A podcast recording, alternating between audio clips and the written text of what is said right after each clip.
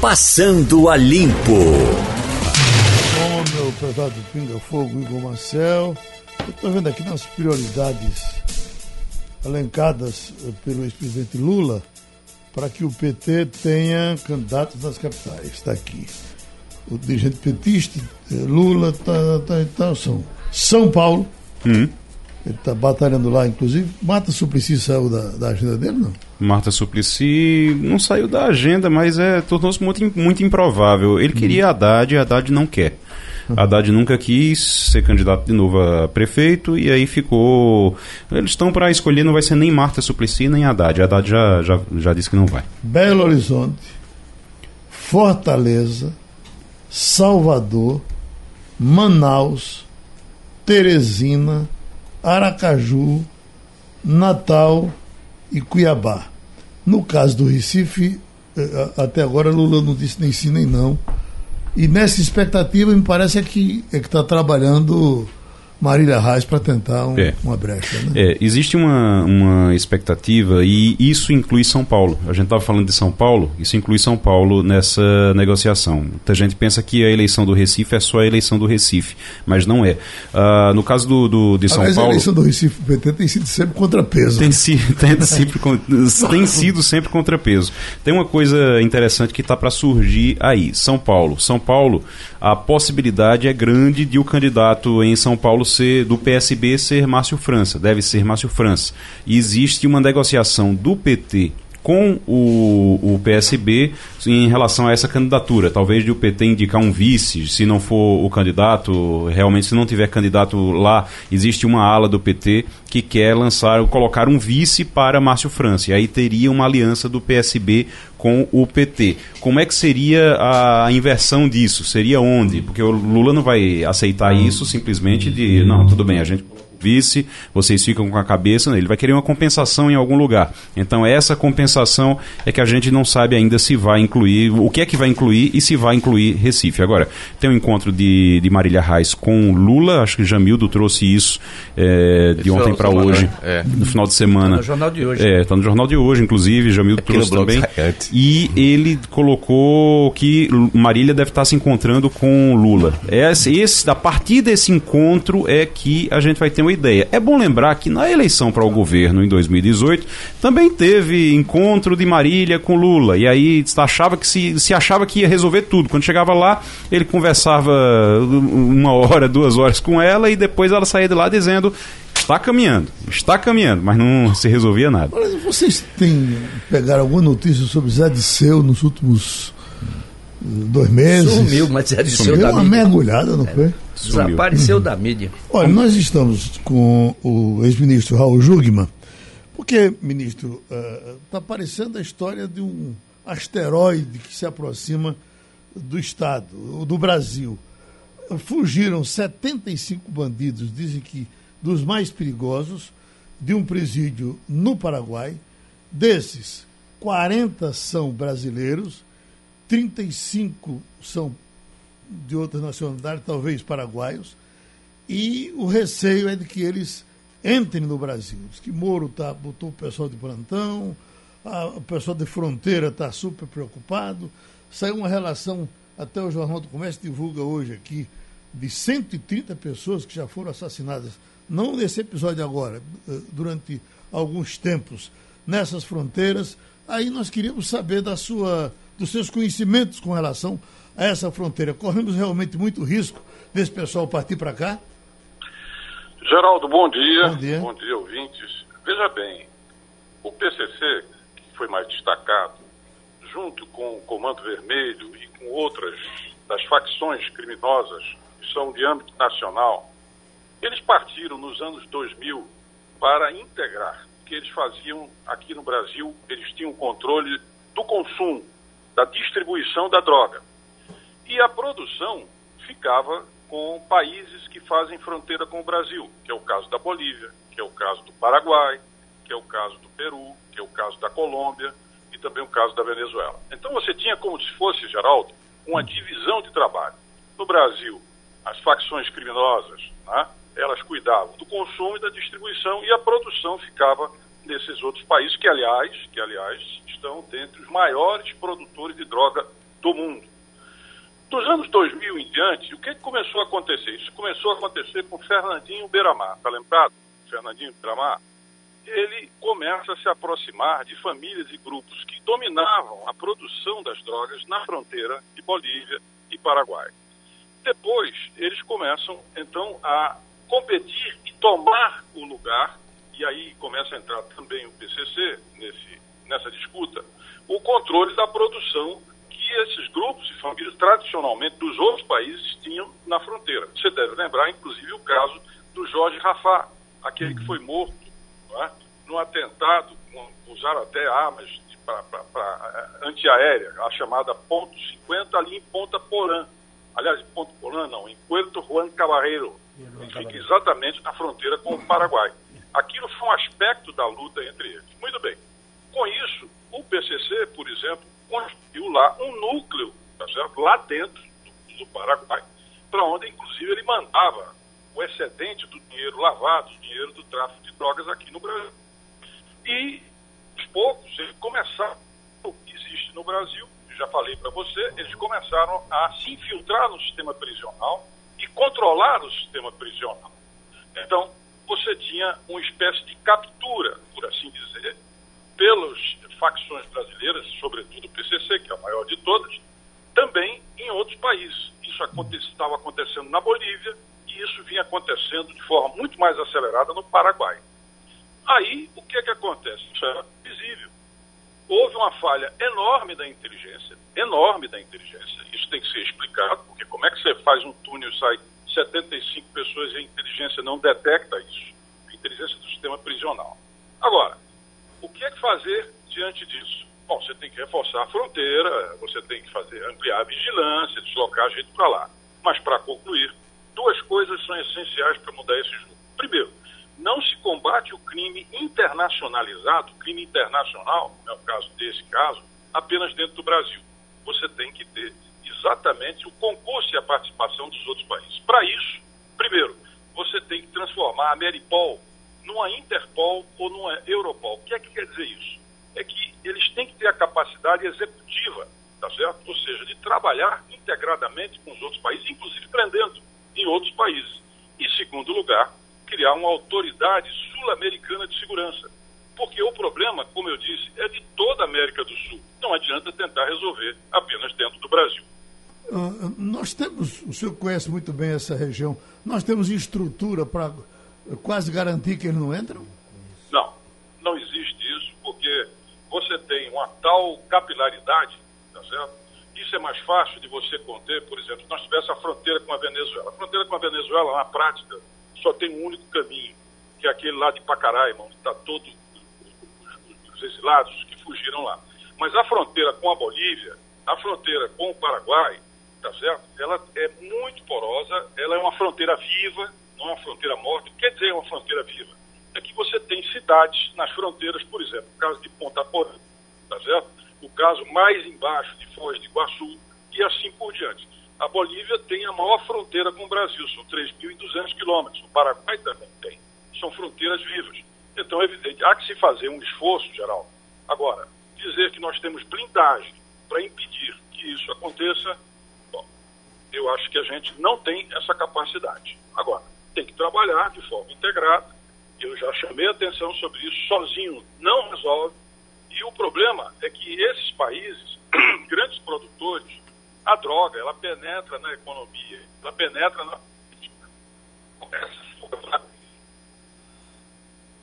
Oi. Fugiu Pronto, aproveitando, o senhor já estava encerrando, a gente está sabendo, inclusive, de uma reunião na qual o senhor está entrando exatamente agora. Agradece a participação do ex-ministro Jugman, aqui na Rádio Jornal, no Passando a Limpo. Uh, diga você, Jamil do Melo. Só complementando, eu não sei, vocês têm a informação que é gravado, Roda Viva? ou é ao vivo? Se, tava, se for ao vivo, Moro vai estar tá lá é. hoje, possivelmente ele deve ser perguntado sobre Olha, isso. Eu acho que é ao vivo, principalmente porque vivo. a estreia sempre foi ao é, vivo. Sempre foi ao vivo, sempre foi ao vivo e é a, é a estreia do da Vera, Vera Magalhães como apresentadora. Então não acredito que vai ser gravado não, acho que é ao vivo eu, mesmo. Eu tinha até anotado aqui porque o festival eh, eh, no começo de semana, se a gente considerar o domingo como o primeiro dia da semana, nós tivemos ontem uh, Paulo Guedes no SBT, foi até 1h10 da madrugada. Nós tivemos Dias Toffoli uhum. no Canal Livre, também no mesmo horário, disputando ontem. E hoje, Sérgio Moro, convidado de Vera Magalhães, que está, a partir de agora, assumindo o programa. Ao vivaço, então, Vamos uhum. ter Sérgio Moro. É, me confirmaram aqui agora, é ao vivo e inclusive com transmissão pela internet também, né? Pelo UOL. É, e onde certamente, além dessas questões, algum encurralamento com relação à possibilidade dele ser candidato a presidente da República, né? se, se ele já trabalha por isso, se ele pode ser. Porque essas coisas de Sérgio Moro, o problema é que você diz com muita antecedência, aí dá tempo o cara matar. Né? Geraldo, a gente ainda voltando essa questão do, do tráfico, do narcotráfico, não é? Eu ia questionar, perguntar ao ministro Tiago Júnior, mas infelizmente o som falhou. Tem uma matéria ontem no Estado de São Paulo, na edição de ontem, dizendo que essa história de que a Colômbia conseguiu controlar o narcotráfico é pura balela. É, o que ela fez foi prender os grandes nomes do narcotráfico, mas que hoje a nova geração é muito mais discreta e continua fornecendo é, droga para o exterior em quantidade muito maior do que se fornecia antes. Não tem mais o carnaval que se fazia. Né? Os caras ostentavam é, é, eram carros de luxo, é, cobra de ouro pesando meio quilo. São mais discretos agora. Os caras hoje são discretos, mas continuam exportando droga, mas muita droga.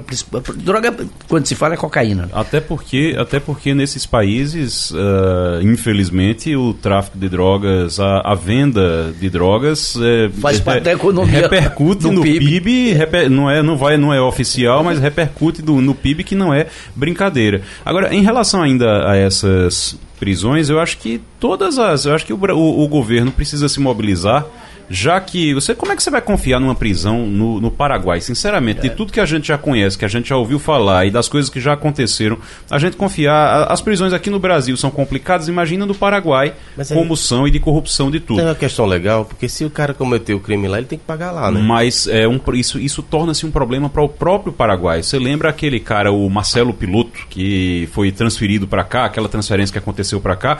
No momento que o presidente do Paraguai, o Paraguai ficava não porque ele cometeu crime aqui vai pagar aqui, vai pagar aqui, até que ele começou a causar tanto problema que o presidente disse, leve. Matou, levar. inclusive, uma namorada para poder ficar lá, né? Pra poder ficar lá. E aí o, o Mesmo presidente. Assim foi recambiado. É, não, leva, leva, uhum. leva, que aqui ele causa mais problema pra gente do que se o Brasil resolver. Olha, eu... eu... acho que o Brasil, o governo brasileiro, precisa mapear, ver quem são esses, principalmente líderes de facção, que estão, ou membros de facção, que estão nesse, nesses países, Paraguai, é, é, Bolívia, nesses países que estão. Só pega lá e diz, olha, traz tudinho pra cá pra prisão federal. Pronto, acabou. Eu estive, resolver. quando eu era repórter da Manchete, eu estive pelo Juan Cabaleiro, do, do, outro lado de Ponta Porã, né?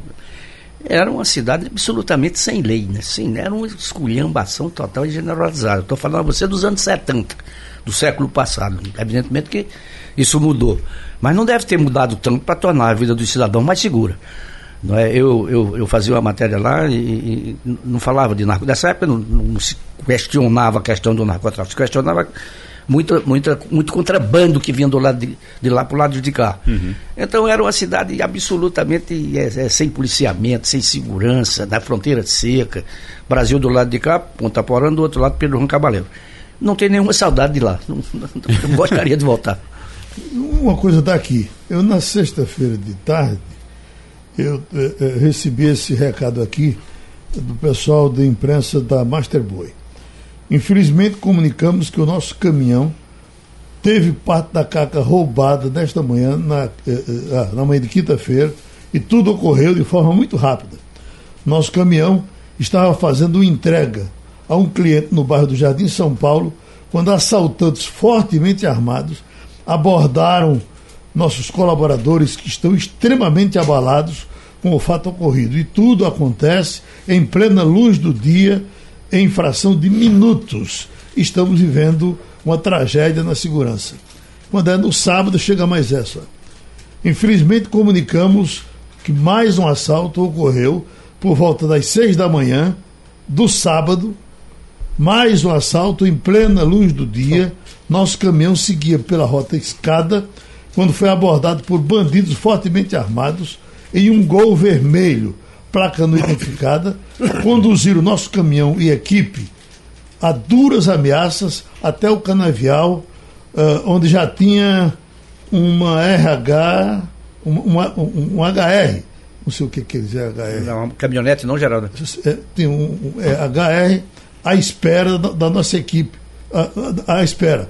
A nossa equipe foi obrigada a transportar toda a carga e tudo ocorre de forma muito rápida e eficiente por parte dos bandidos. Precisamos que isso esteja, seja denunciado para o Estado. E aí vem o resto da reclamação. Vão ter que andar com carro forte agora. É isso que eu ia dizer. Carne agora vai ter que andar carne, com carro, carro forte. forte. Você imagina, né? O, o, pessoal de cargo, um dia desse nós fizemos aqui um debate. É, é, não há muita repercussão com relação ao roubo de cargas. Não sei porquê, o pessoal não divulga muito. Mas a, o pessoal que veio aqui para o debate disse que é uma coisa o, de louco. Eu pensei que havia caído, Geraldo. Caiu. Teve uma época aí na, na gestão Caiu. de Eduardo Campos que tinha, eu, eu sei que eu acompanhei nisso, ele, inclusive ah, foi, tinha caído muito. Foi, foi, a, foi mais ou menos uns, uns, cinco meses. Ah, mas parece que voltou a crescer, novamente voltou a crescer. Eu sei que dois assaltos de uma mesma empresa, assim, logo no, no, no, um dia e no outro, é. eu me lembro que as cadeiras de rodas, rapaz, um tempo aqui, nós deixamos de entregar o tempo, porque quando chegou ali em, em, em acontece muito aqui depois de Moreno.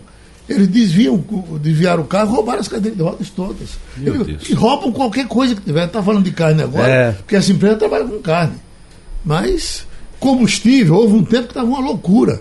Carro que ia levar eh, combustível na, na nesses postos aí de Caruaru, por exemplo. Né? É porque você não tem. Tem um, um, outro, um outro problema também, que é. A gente estava falando do Paraguai que não tinha lei, a ausência de Estado. Quando você tem ausência de Estado em qualquer setor, aí você realmente começa a gerar problemas. Nesse caso, você não tem policiamento em rodovia estadual aqui em, em, Pernambuco e você tem muito, muito, muito pouco policiamento em rodovias federais. Quando você tem rodovia federal, é Polícia Rodoviária Federal com radar, com a, a pistolinha lá ou com o radar para tentar conseguir multa. Agora, realmente, para fiscalizar, realmente para policiar, realmente para fazer ronda, para ir atrás desse, desses assaltos, a gente não tem. E Você vai para a rodovia estadual. Parece que não existe mais. Né? Não, Polícia Rodoviária Federal, quando aparece, é, é o que eu estou dizendo. Quando aparece, é com a pistolinha para tentar multar. Deixa eu dizer a você. tentar conseguir uma multa. Eu tenho o caso em Gravatar. Antes de você chegar na cidade, tem um posto da Polícia Federal. Eu passei o ano inteiro, o ano passado, indo e voltando a Gravatar pelo menos duas vezes no mês. Eu nunca fui parado ou, ou, ou, questionado por nenhum policial militar, porque não tem. Eu acho que não, Chega ninguém nunca foi parado tem. ali. Não tem. Agora, esse posto aqui que fecharam, aqui na, no cruzamento aqui de Moreno, na divisa, Jaboatão uhum. Moreno, uhum. esse posto, todo mundo era parado ali. É. Tempo que se dirige... É um posto que depois, depois virou, passou um tempo, virou SAMU ali. Sucatearam. Depois agora é nada, né? Agora é nada. É nada. É. Deixa eu dizer uma notícia boa. Bora. No final de semana eu tive conhecimento que o governo federal mandou 250 milhões, uma partida de dinheiro grande para é, a transposição. Ah, ah, e que possivelmente por esses dias a FBC faz algum anúncio oficial disso aí. Eu ouvi do, ele, ouvi do... Nós botamos hoje, ele passou um vídeo, ele mesmo anunciando. Estava ouvindo hoje. Que o ramal do Agreste, é, 560 milhões parece, né? E que o ramal, pelo que ele estava dizendo, era como que a, a, obra estivesse sendo já tocada. Né? Porque é, aquilo é, ali estava parado é, e sucateado. É, né? Uhum, parado, porque ele estava ali em Pujuca, ali por cima, eu cheguei a, a, a, até lá com presidente da Compesa, estava tudo encaminhado, colocados ferros e tudo mais, e de repente parou tudo. E pelo que diz agora está sendo retomado e, e é para logo. Né? A informação que eu tenho dos engenheiros é que com mais de 250 milhões eles conseguem realmente concluir. Isso está se falando do eixo norte, que ele fica lá para cima que vai levar água para o Ceará, porque o de cá já foi é, concluído, né? Sem falar, óbvio, nas obras, obras complementares, aquelas que vão trazer água de fato para é, Pernambuco. Você está falando do eixão. Então, notícia boa, inclusive pelo montante, você dá para perceber que é muito é, elevado. Hoje tem uma matéria nos jornais locais, eu acho que é no Diário, falando das emendas para os parlamentares. 200 milhões. Então, veja, numa cacetada só, ele consegue duplicar o que vai chegar para o Estado em termos de ajuda do governo federal. Nesse momento, a gente tirou do UOL aqui essa informação. Plano prevê levar água a 3 milhões de sertanejos com 40% do gasto com carro-pipa. Aí que ele vem explicando quanto se gasta com carro-pipa o que quer dizer também que deve ter uma máfia aí nesse negócio de carro-pipa? Né? Isso nunca vai acabar, né? Porque, veja, a água ela passa num determinado trecho. Tem outros lugares que são bastante é, distantes que a água não vai conseguir chegar. Vai? O que diz aqui? O, é, o, o plano de 245 milhões custa menos da metade do que se gasta com a operação carro-pipa. o Serviço Geológico do Brasil está buscando recursos para tirar do papel um plano inédito de 245 milhões que pode beneficiar 3 milhões de pessoas sem água no semiárido nordestino. O plano, feito por especialistas do órgão federal, prevê o investimento em oito tipos diferentes de ações para oferta de água eh, com obras previstas para ser concluídas em 48 meses. Olha, Geraldo, aí eu acho que ajuda agora, muito. Agora, só para só a gente entender, isso é dessalinização, isso é poço, isso Poço. seria com o quê? Poço. Aqui- É poço artesiano. aqui no- eu acho Seria com, seria com poço artesiano deve ser e... com poço artesiano. É, porque É. é, Tem dessalinização foto também. do caminhão pegando água aí, tá? É, ó, mapeamento completo de, poço, de poços para perfuração, recuperação de poços, construção de barragens subterrâneas, recargas artificiais e estações de dessalinização. Então, o Nordeste tem. O estado mais rico do Nordeste em água subterrânea é o Piauí, você sabia?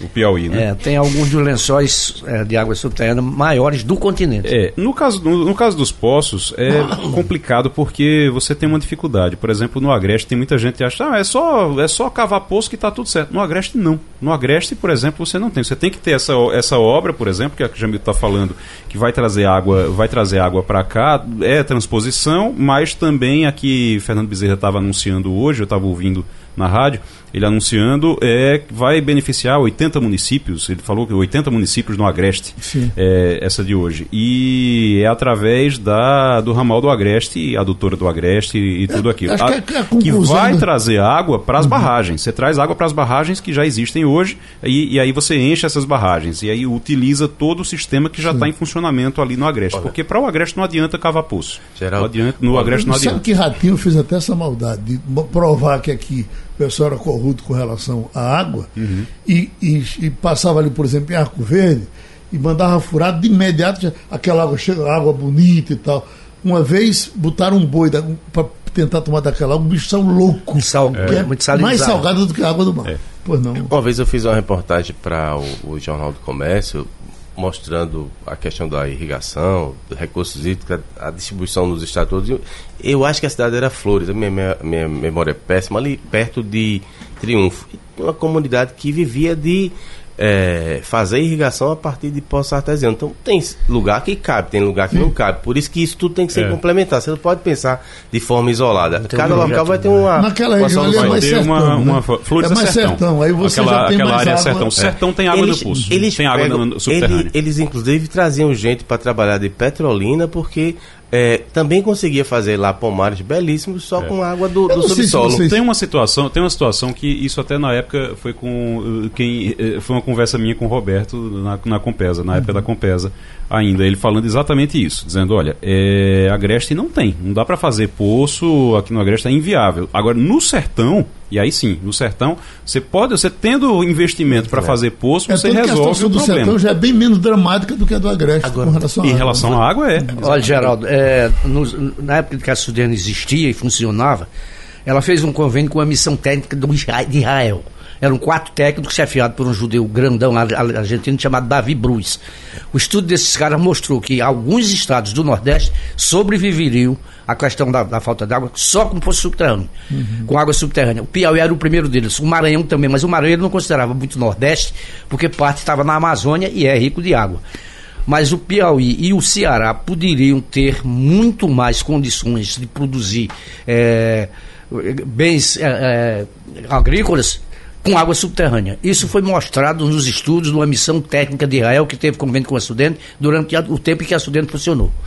É, eu não sei se vocês pararam para pensar, mas a questão atômica pode ajudar muito aí o desenvolvimento regional, especialmente essa área de recursos hídricos, porque no momento que você tiver a, a su- autossuficiência, conseguir produzir a partir dessa alternativa, você libera mais água do São Francisco para irrigação, consumo humano, é, alimentação, água para os animais.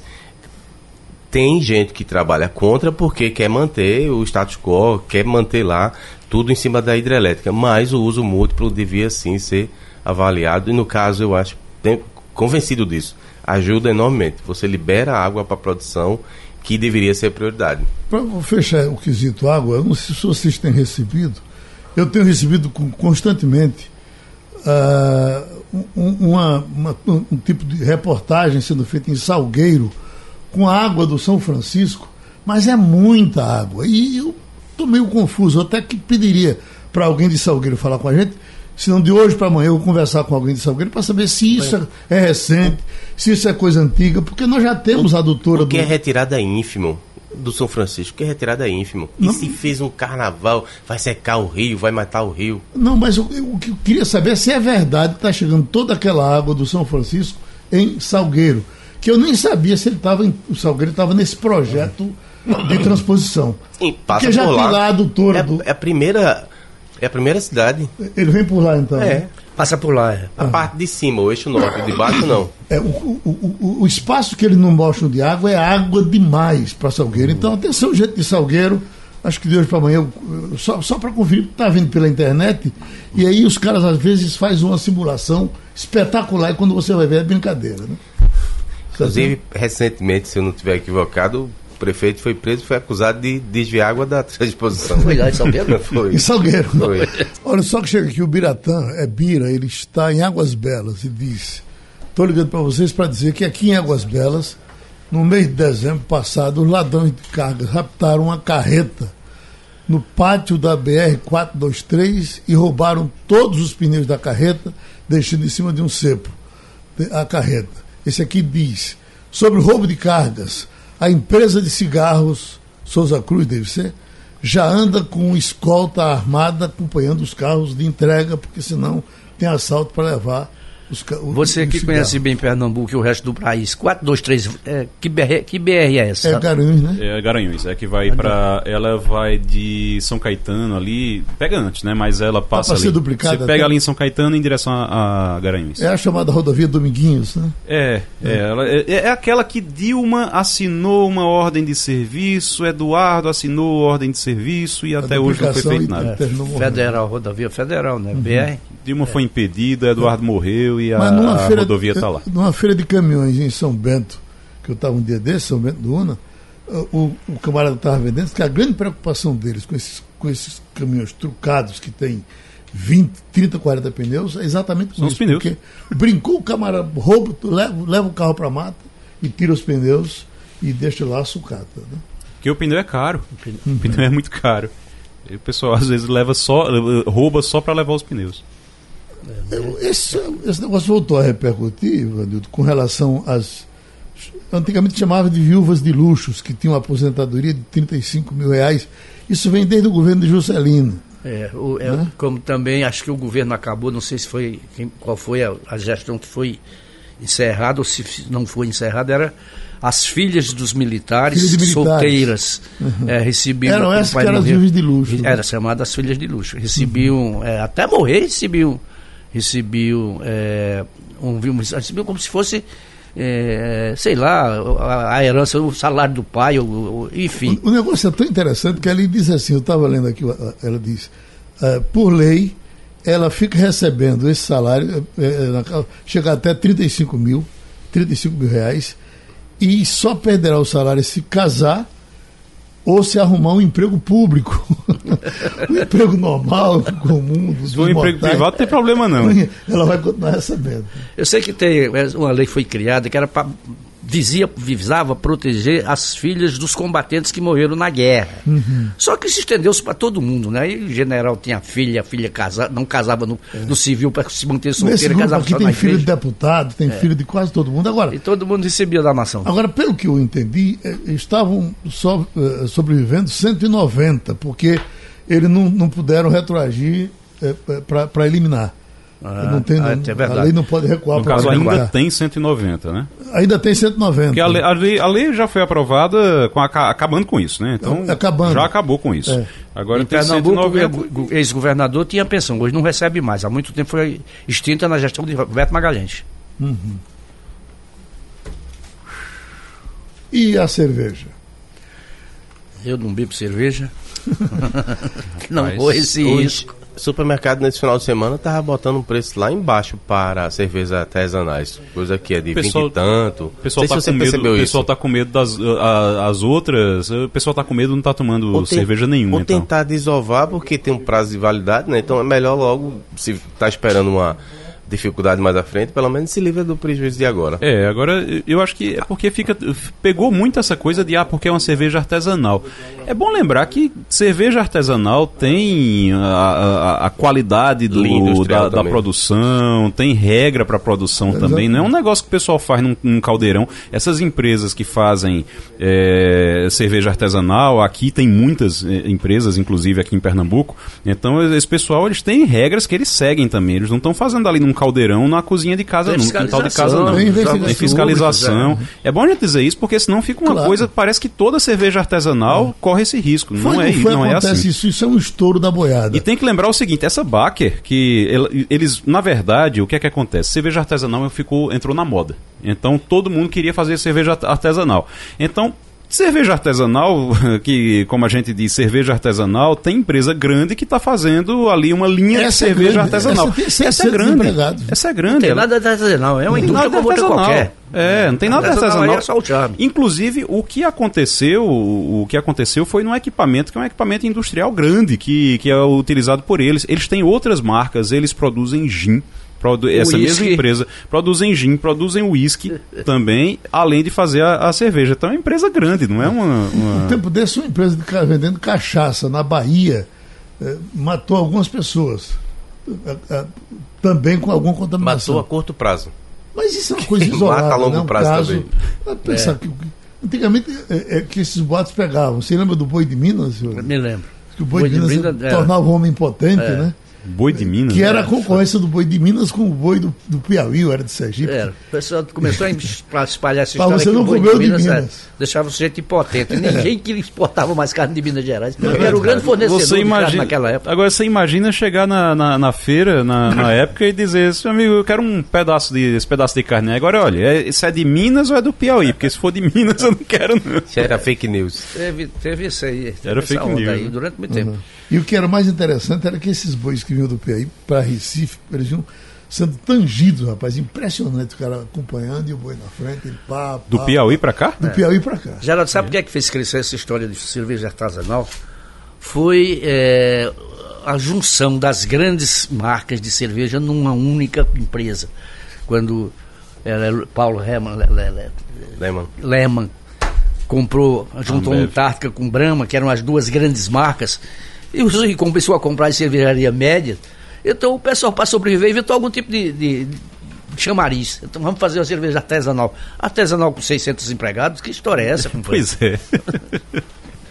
pois é. Já tem, inclusive, entre esses vendedores artesanais, apareceu recentemente um que está morando, é brasileiro, que está morando, parece, na Inglaterra, que já está na, na, na, relação dos milionários, dos, dos bilionários. Dos bilionários, é. Dos bilionários. É, não é cadeira, não. Meu querido, você gosta Deixa de. Eu... Ah, vá. Posso chamar um Pode assunto aqui? De ontem da Folha de São Paulo, você deve ter lido, está nos jornais locais também hoje. Pesquisa? Uma pesquisa da Folha de São Paulo, não sei se você já falou, não se falou? Não, não, falou, estava com ela aqui agora. Vem, 88% dos brasileiros apoiam a demissão de servidores com mau desempenho. E um número é, um pouco maior, o mesmo percentual, 91%, afirma que os servidores públicos precisam de apoio para se desenvolverem como profissionais e realizarem melhor seu trabalho. É, aí, na verdade, toda essa pesquisa aqui, aparentemente foi feita para mostrar o que Minas e São Paulo estão fazendo de diferente para recrutar pessoal e se tornar mais eficiente. Muito boa, eu recomendo a leitura da reportagem, porque eles mostram que é possível fazer, sem indicações políticas, um remanejamento prioritariamente, prioritariamente com os próprios funcionários públicos, complementado com gente da iniciativa privada que atenda lá os critérios. E aí você tem líderes para fazerem uma entrega realmente boa para o cidadão, porque o cidadão está pagando e não está recebendo. Ah, obviamente que a manchete vai sempre puxar pelo aspecto mais negativo, né? Que assim, não está funcionando, tora. Mas o conteúdo geral da reportagem é esse, é mostrar que é possível fazer diferente. Aqui em Pernambuco, quando Eduardo é, criou essa ideia de oferecer um, um atendimento mais técnico, oferecer pol, é, políticos que seriam técnicos também, era para melhorar essas entregas, né? Há controvérsia sobre se conseguiu fazer tudo que planejava, que imaginava, mas ah, o mínimo está sendo feito, né? É bom lembrar que isso foi uma proposta e o governo de Minas é o governo do é o governador do Partido Novo, né? Isso. O Partido Novo. É nome de remédio, Zema, né? Zema. É, Zema, o Romeu Zema. E ele fez, ele chamou a atenção logo no início porque ele contratou, ao invés de, de conversar com os partidos para ver quem indicava quem para a secretaria e tudo, ele contratou uma empresa de uma empresa de recrutamento e a empresa de recrutamento foi que começou a fazer testes com as pessoas e pegar currículo tudinho para secretário de governo. Então, para os secretários, ele escolheu os secretários através de uma empresa de recrutamento, do jeito Sabe o que, é Jamil está dizendo aí. preocupa hoje, a meu ver, é um número muito grande de aposentados no serviço público federal sem reposição naqueles cargos. né, Sem você fazer concurso para preencher. Você veja o caso do INSS agora, né? Na Previdência. A Receita Federal está com o mesmo A Rece... problema Eu tenho, também. eu tenho É. parentes meus na Receita Federal que dizem a mesma coisa. Olha, eu estou trabalhando por dois. Se aposentou muita gente e não foi Diz- feito diz que concurso. foi 6 mil. É, Saíram 6 mil. Por Muita- isso que a qualidade do serviço piorou tanto. e, e tem- e gente trabalhando por dois e por três. Né? Os que Agora, esse negócio suam da a camisa. Previdência é meio assustador, né? Estamos falando em 9 bilhões para poder resolver o. para poder voltar a, a- a- a restabelecer o atendimento normal. Que Daqui a pouco, vai, é isso? daqui a Aí- pouco vai ter que fazer outra reforma da Previdência para poder pagar a conta do INSS. O, o que aconteceu foi que um monte de gente desinvestou Saiu uma carreira para poder, tipo assim, manter a situação que havia antes da reforma. É, então exatamente. você congestionou. A Receita a Federal, o governo federal é bom em arrecadar, mas na hora de pagar não gosta muito, não, não facilita a vida. Então, para ampliar os impostos é fácil, mas para atender bem é mais difícil. Foi o caso aqui da, da Previdência. Será que não se imaginou que isso ia acontecer e você reforçava lá o atendimento? E a polêmica do momento é o seguinte: o Ministério Público não quer que você coloque os militares. O TCU diz que também não pode criar essa situação especial para usar os militares para é, reforçar o atendimento e acabar com essa fila o enorme que está aí. da Previdência não quer os militares. Também, Porque também. também, é o que é de se perguntar, olha, se não tem gente para fazer, por que, que não bota. É. A proposta do governo é colocar os militares, porque ele diz que com 30% do soldo eles farão o serviço, enquanto se você contratar alguém eh, lá temporário, você ainda vai ter que arcar com os custos trabalhistas e isso tornaria eh, todo o processo mais oneroso. Bem, vamos ver onde é que vai Outra parar. coisa, outra empresa que me parece sucateada e muito sucateada, você já foi de lá quando era estudante ainda, são os Correios. Eu Sim, digo por isso que estou querendo vender, né? Acho que é por Na isso tora. não- não- acho que muita gente se aposentou e não foram reportes esses cargos. É, um exemplo comum, simples, bobo, o meu. Eu recebi um monte de correspondência toda semana, carta, não sei o que, o diabo. Às vezes passo 10 dias sem o carteiro passar na minha rua. Na minha rua. Agora as multas eu recebo. Porque A luta chega. eu acho que Mas olha, o pessoal um especial pouco para mais entregar para chegar logo, claro. Pronto, já estamos com a Eliane Cantanhede, Eliane, e a gente estava aqui nesse intervalo conversando sobre a possibilidade de Regina Duarte assumir, talvez que venha a ser novamente Ministério da Cultura, e tem muita gente identificando ela como de direita. Ah, Eu me lembro de Regina Duarte aqui, inclusive fazendo campanha para pessoal de esquerda, de Jarbas, de Arraiz. Agora, ela é mais para o centro. Me parece até que, pelo que diziam, era filiada até ao PSDB. Você pode falar mais sobre isso, não é isso? Pois não. Bom dia, Bom dia. Geraldo. Bom dia, colegas, ouvintes. O presidente Jair Bolsonaro já foi para o Rio de Janeiro, vai se encontrar com a Regina Duarte e pode ter aí hoje o anúncio da Regina Duarte, ou como secretária nacional de Cultura, ou como ministra da Cultura, se o presidente decidir eh, reconstituir o ministério. A Regina Duarte é uma atriz respeitada, conhecida, é uma mulher, o que sempre tem algum peso, né, num ministério que é, é, profundamente masculino, como foi em todos os governos passados. É, e ah, aquela questão de ser de direita ou ser de esquerda, realmente, isso é uma discussão é, que não leva a nada.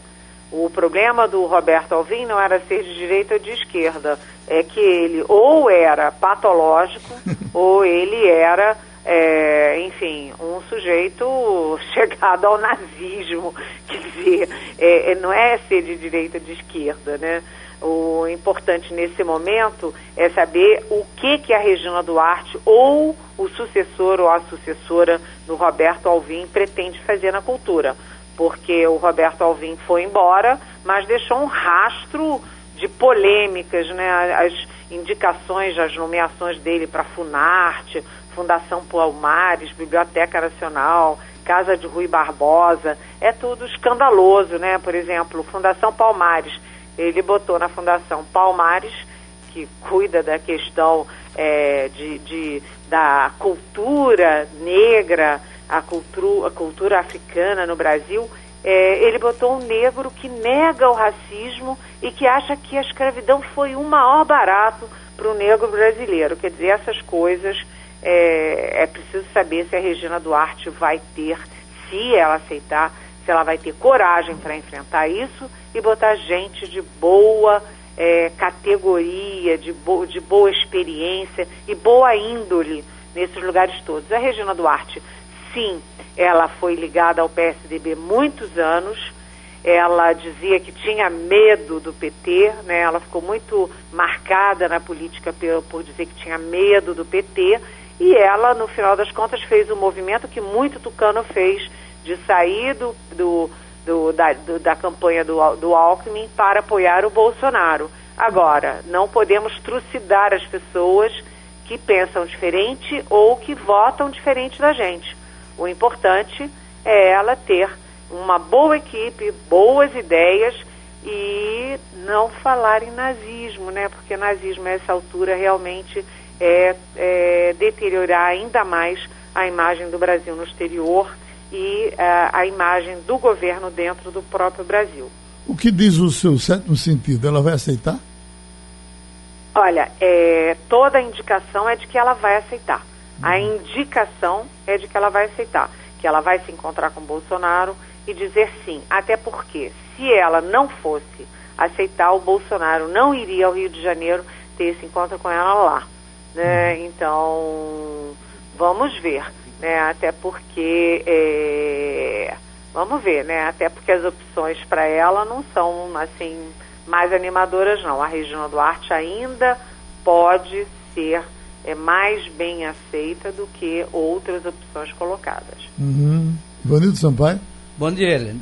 Bom dia. Me, me diga uma coisa, como é que você vê a comparação que se faz entre, se ela aceitasse é, o, o, o, Ministério, a Secretaria da Cultura, em relação a Gilberto Gil, que foi também um, um, homem do meio artístico, escolhido como ministro da Cultura durante a gestão, acho que da Dilma, não é isso? Olha, o Gilberto Gil foi um ótimo ministro da Cultura, porque o Gilberto Gil tinha conexões é, no mundo desenvolvido todo, né? na França, nos Estados Unidos, é, na Europa toda. É, ele é um sujeito muito afável, é um sujeito é, de boa índole, como eu disse. Todo mundo gosta do Gilberto Gil e é, é aquela coisa. Se ele é mais esquerda, tudo bem, ele é mais esquerda, mas ele não fez uma, ele não fez da questão ideológica o, o, o marco da, da gestão dele. Que é isso que a gente espera. A pessoa pode ser de jeito ou de esquerda, mas pode ser eficiente e pode fazer um bom governo. O risco no governo Bolsonaro é ele fazer como no MEC, né? Tira o Vélez Rodrigues e põe o Abraham Weintraub, ou seja, tira é, seis por meia dúzia e até piora, porque pelo menos o Vélez, apesar de ser colombiano, sabia o mínimo de português. O Weintraub, há dúvidas, há controvérsias, se ele sabe português. É, Jamil do Melo? Eliane, muito bom dia. Bom dia. É, essa semana começa a reunião de Davos, né? Eu soube que. Soube não, todo mundo tem conhecimento que o Dória vai, mas o Bolsonaro não vai. Dória disse que tem 32 encontros bilaterais lá e no governo dele ele está prometendo até o meio do ano, até o final dessa, dessa gestão, zerar todas as obras paradas lá, o que seria fantástico São Paulo. Ele está promovendo concessões e privatizações. Bolsonaro não perde de aparecer nesse assim uh, cenário internacional? Olha, Jamildo, o Bolsonaro não vai a Davos por dois motivos. O primeiro deles é que ele estava morrendo de medo. A estreia do Bolsonaro em Davos foi um vexame, um fiasco. Né? Ele não conseguiu falar nem metade do tempo que ele tinha direito. Depois ele faltou à entrevista, ele estava morrendo de medo e agora ele tem muito mais motivo para morrer de medo, porque imagina, é, vai ter que falar da Amazônia, vai ter que falar de direitos humanos, vai ter que falar de meio ambiente, vai ter que falar de todos esses temas dos quais ele não tem noção nenhuma ou tem noções muito enviesadas. Isso foi o primeiro motivo, ele estava com medo. E segundo, ele achava que o Donald Trump não ia. Se o Donald Trump não vai para Davos, a, a, o Fórum Econômico Mundial não tem a menor importância. Só que o Trump, apesar de estar sofrendo o processo de impeachment nos Estados Unidos, decidiu ir. Então o Trump vai ser uma das estrelas, mas não será a única, porque a Greta, que o Bolsonaro chamou de pirralha, é, que está bombando na imprensa internacional como a grande estrela de Davos. Agora, a delegação brasileira é uma delegação muito enxuta, sem o presidente, claro, né? E vai com Paulo Guedes, com os presidentes da Eletrobras, do BNDES, com membros da equipe econômica, e o ponto-chave da nossa delegação é falar em investimentos, investimentos, privatizações, concessões, é convencer ao mundo financeiro e ao mundo é, do investimento para vir para o Brasil. Agora, politicamente, estarão lá não apenas João Dória, governador de São Paulo, mas Luciano Huck, ou seja, dois é, potenciais adversários do Bolsonaro em 2022. Ou seja, eles vão ocupar espaço e vão falar sobre esses assuntos espinhosos que assolam o Brasil nazismo para cá, defender o Pinochet para lá, é, fogo na Amazônia, é, educação, o ministro que não sabe escrever português, enfim, essas coisas todas que estão na mídia internacional todo o tempo, quem vai acabar falando são Huck e Dória. E eles não vão exatamente fazer a defesa do Bolsonaro, cá para nós. Pinga Fogo, Igor Marcel. Ô, Eliane, muito bom dia. Bom o... dia falando de Bolsonaro, Bolsonaro deve estar nesse período, ele vai viajar também, né? Vai para a Índia? Ele vai para a Índia, ele vai passar quatro é, dias na Índia, Igor. E, bem, lembrando que Brasil e Índia são membros do BRICS, né, membros importantes do BRICS, que a Índia é a segunda maior população do mundo, deve ir para a primeira logo, logo. E uh, a Índia é muito forte em informática, em tecnologia, em medicamentos. Tudo isso pode ser muito bem-vindo para uma negociação com o Brasil. E do outro lado, o Brasil tem muito interesse em bombar a questão do etanol. O Brasil e os Estados Unidos são os maiores produtores de etanol, o Brasil pelo, pela, pelo etanol de cana e os Estados Unidos pelo etanol de milho, mas os dois, é, os dois querem ampliar o uso do etanol como, como combustível. Então, essa é uma das dos motes, esse é um dos motes do Bolsonaro na Índia. Agora, lá na Índia, diferentemente de Davos, o Bolsonaro vai se sentir à vontade, porque os dois governos do Brasil e da Índia são liberais na economia e muito, muito, muito conservadores no resto. Eu acho que ele vai ter um bom ambiente, pelo menos, né? Foge de Davos, mas vai ter o aconchego de um governo bem, é, bem fechado, bem autoritário, conservador, como é o da Índia. Tô, uma amiga minha está me mandando dizer aqui, me parece que ela mandou um tom crítico, que Moro vai hoje para Roda Viva, mas escolheu os entrevistadores.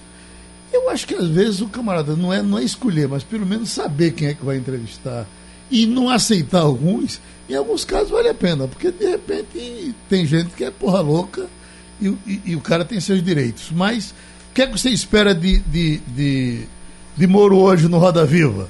Bem, primeiro é preciso elogiar a estreia hoje da nossa colega Vera Magalhães. Ela é minha colega colunista também no Estadão e ela estreia hoje como líder da bancada do Roda Viva. Eu fico muito feliz por isso, desejo sucesso. É, segundo, o bastidor aqui de Roda Viva, né? Eu já fui no Roda Viva tem, sei lá, umas 30 vezes Eu comecei aí no Roda Viva quando a gente ainda fumava no estúdio, imagina. Uhum. Tem umas coisas, umas retrospectivas antigas e eu fumando dentro do estúdio. Eu não fumo tem, sei lá, 30 anos. Mas é, o Moro, e quando, quando, é, quando eles convidam alguém, o, não é que o entrevistado escolha os nomes, mas ele diz, ele indica quem ele não quer que vá. Sim. É mais ou menos assim. Eu não vou bater boca com meu inimigo ao vivo é, no programa de televisão. Então ele indica quem ele não quer que vá e quem ele está é, tá habituado a conversar. A bancada é muito boa é, da, do programa de hoje. Acho importante o Moro ir porque o Moro tá, o Moro é de um lado o personagem mais popular do governo, mais popular até do que o próprio Jair Bolsonaro de outro, ele é odiado pelos petistas, porque foi quem detonou todo o processo que levou Lula à cadeia, à prisão. Então, o Moro é sempre um personagem que atrai audiência, atrai polêmica, e ele é muito contido, muito quieto. É improvável que ele escorregue em casca de banana, mas a gente fica atento porque isso sempre é possível. Vamos ver, ele vai falar de juiz de garantia, vai falar do pacote anticrime e certamente vai falar dos constrangimentos que ele tem passado no governo e por ter aceito essa vaga no governo Bolsonaro dias depois da eleição. A gente se encontra a qualquer momento, Eliane. Tem muita coisa acontecendo. Beijão para vocês, boa semana. Abraço. A revista Veja trouxe essa semana. A Veja, a Veja explicou. Acabou, acabou, acabou o cacau. É, ela, mais ou menos aquilo até que foi dito por Jugo um dia desses. Uh, havia uma espécie de cansaço das pessoas com o MST e houve, principalmente faltou dinheiro. Né? Começaram a cortar o eles, dinheiro. né? Eles, eles mostram aqui os. os, os olha, mil, Fernando Henrique Cardoso, 1995, 145 invasões. Fernando Cardoso, 99, 502 invasões. Isso sempre no primeiro ano de cada É, governo, né? Numa delas invadiram a fazenda dele, inclusive. Né? É. Lula, 2003, 222 invasões. 2007, 298 invasões. Dilma, 2011, 200 invasões. Dilma, 2015, 182 invasões. Bolsonaro, 2019, 5 invasões. É. E, ninguém escutou falar delas. Eu, pelo menos, não escutei. É, ninguém escutou falar delas e também a Veja traz um, um- um dado que é importante em relação a uma informação importante em relação ao dinheiro. É, primeiro era muito que, dinheiro, é, né? Primeiro que era muito dinheiro e cortaram. Cortou, disse, não, dinheiro não. Segundo que o que tem de dinheiro ainda para a reforma agrária está sendo utilizado para a agricultura é, Familiar. sustentável, Até da familiar. educação era enviado pra aí. mas não, qual era o problema antes? Você tinha dinheiro que ia para lá e que servia para financiar a invasão. Então o governo acabava indiretamente, não era diretamente, mas indiretamente financiava invasões. a invasão. Aí o que é que o que é que está acontecendo agora? Eu disse não, o dinheiro vai, mas vai aqui é só para agricultura familiar e para manutenção dos assentamentos que já existem da é, das famílias que já estão assentadas. Agora, dinheiro para ajudar no- na mobilização de pessoas, para regimentar exército, como o, o Stedley dizia, né? o exército do Stedley. É, o Lula, Lula? Chegou, Lula chegou a dizer Lula, isso. isso- o exército do Isso é Stedley. loucura, né? A gente Essa é uma que re- maluquice. recebe dinheiro do governo, etc. Então você chega e diz, eu quero a meu favor o exército de Stedley. Na Venezuela é assim. Isso é muito grave, né? É coisa da, coisa da Venezuela, exatamente. Então, esse dinheiro aí acabou. Só exército, coisa nenhuma. Exército tem um lá já que é oficial e o que, o que funciona é ele. Nessas, Isso aí não. nessas frases de infelicidade de Lula tem muita coisa. Tem uma que ele diz assim: Eu agora estou mais maduro, que era para ser comparado a Maduro da, da, da- da Venezuela. Você imagina se ele ainda pensa do mesmo jeito. Né? E ele levou lapada com, com, com campanhas acirradas que fez a favor de, de Sérgio Cabral, né? isso tudo foi para a internet. Né? As- fez uma defesa adorosa também aqui do governador da Paraíba, que é ex-governador, Coutinho. que agora está pendurado. Terminou sendo É? processado. É. Aquilo está rolando como, eh, eh, Giovanni- eh, É, Jamil? ah, ele está pendente de uma decisão judicial. É possível que volte para a prisão, porque é, as provas, os indícios são muito fortes contra ele.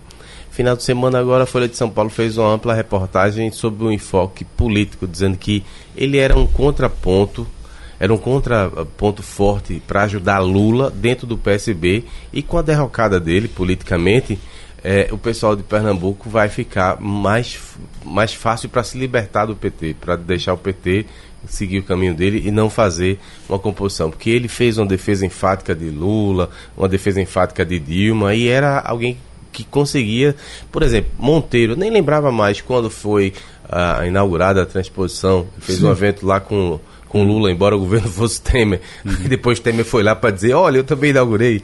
Foi uma palhaçada sem tamanho, mas era ele que estava lá regimentando as forças e tal. É, ele nos deu até aqui uma entrevista falando da transposição, dizendo que tinha falhado, tinha pifado e tal, uma coisa que não foi confirmada. Né? Que o governo não estava mandando dinheiro, o governo estava mandando. Aí da parte dele escalou. É tanto que só ele falou. Uhum. Ninguém falou a, a, eles, a na, ele. Na pressa de jogar água, eles fizeram uhum. uma coisa que tecnicamente é assim muito questionável, né? A água é jogada lá na, no Rio de, de maneira a seguir o curso normal. Mas aqui em Pernambuco, embora vá demorar mais, a ideia é que seja tudo canalizado, de maneira que você não desperdice. Já que você vai pagar pela água, né? Então você vai para a adutora, da adutora sai para. Mas o que, pelo menos pelo que me disseram, uh, uh, Jamildo, é que tecnicamente para lá havia essa condição. Para a gente não há. Ou você faria pelo cano até porque como essa água está chegando aqui e já está chegando aqui, em pesqueira. Aqui você tem tá... que fazer por adutora. Você tem que usar a adutora uhum. para poder... Olha, e, o canal ia ser aberto é. quando sair de lá do é, Petrolina e, até... Porque você tem que fazer, as adutoras elas fazem uma ligação entre os, a, as barragens, né? Você tem que fazer essa ligação entre as barragens. Então você traz água lá de longe para poder encher a barragem aqui. Porque se a barragem ficar dependendo só de chuva, não dá. Geraldo, você falou aí que estava desaparecido, Zé Disseu, ninguém escutou falar, dois políticos do Rio Grande do Norte que foram destaques nacional, Sim, sumiram, você não escutou falar. Zé Agripino. Cadê Zé Agripino? E Eduardo Alves, que foi 11 mandatos que ele teve, como foi presidente Mas do Os dois, se não me engano, foram atingidos pela Lava Jato. Pois é, é mas sumiram, né? sai do noticiário, não sei se estão presos, se estão soltos. Presos não estão, não. Mergulharam para é. não levar não, Eduardo, Eduardo, chegou Eduardo, a ser preso. Eduardo está solto, isso eu tenho dúvida, se está solto. Eu né? também tenho. Agripino não chegou a ser preso, não. Mas né? Eduardo ficou. Mas Agripino não era de ficar calado em nada, ele era era para estar tá falando aí, deve ter um receio de alguma coisa. Estão sem mandato todos os dois, mas sumiram da, do, do, do noticiário político nacional. É, Disseu Arruda também desapareceu, você lembra dele? Lembro. Foi governador da, de Brasília é. e depois tentou se reeleger de novo é. e tal. Tá caladinho, né? Eu não sinto falta de nenhum, nem, nem saudade. então terminou o Passando a Limpo. Passando a Limpo.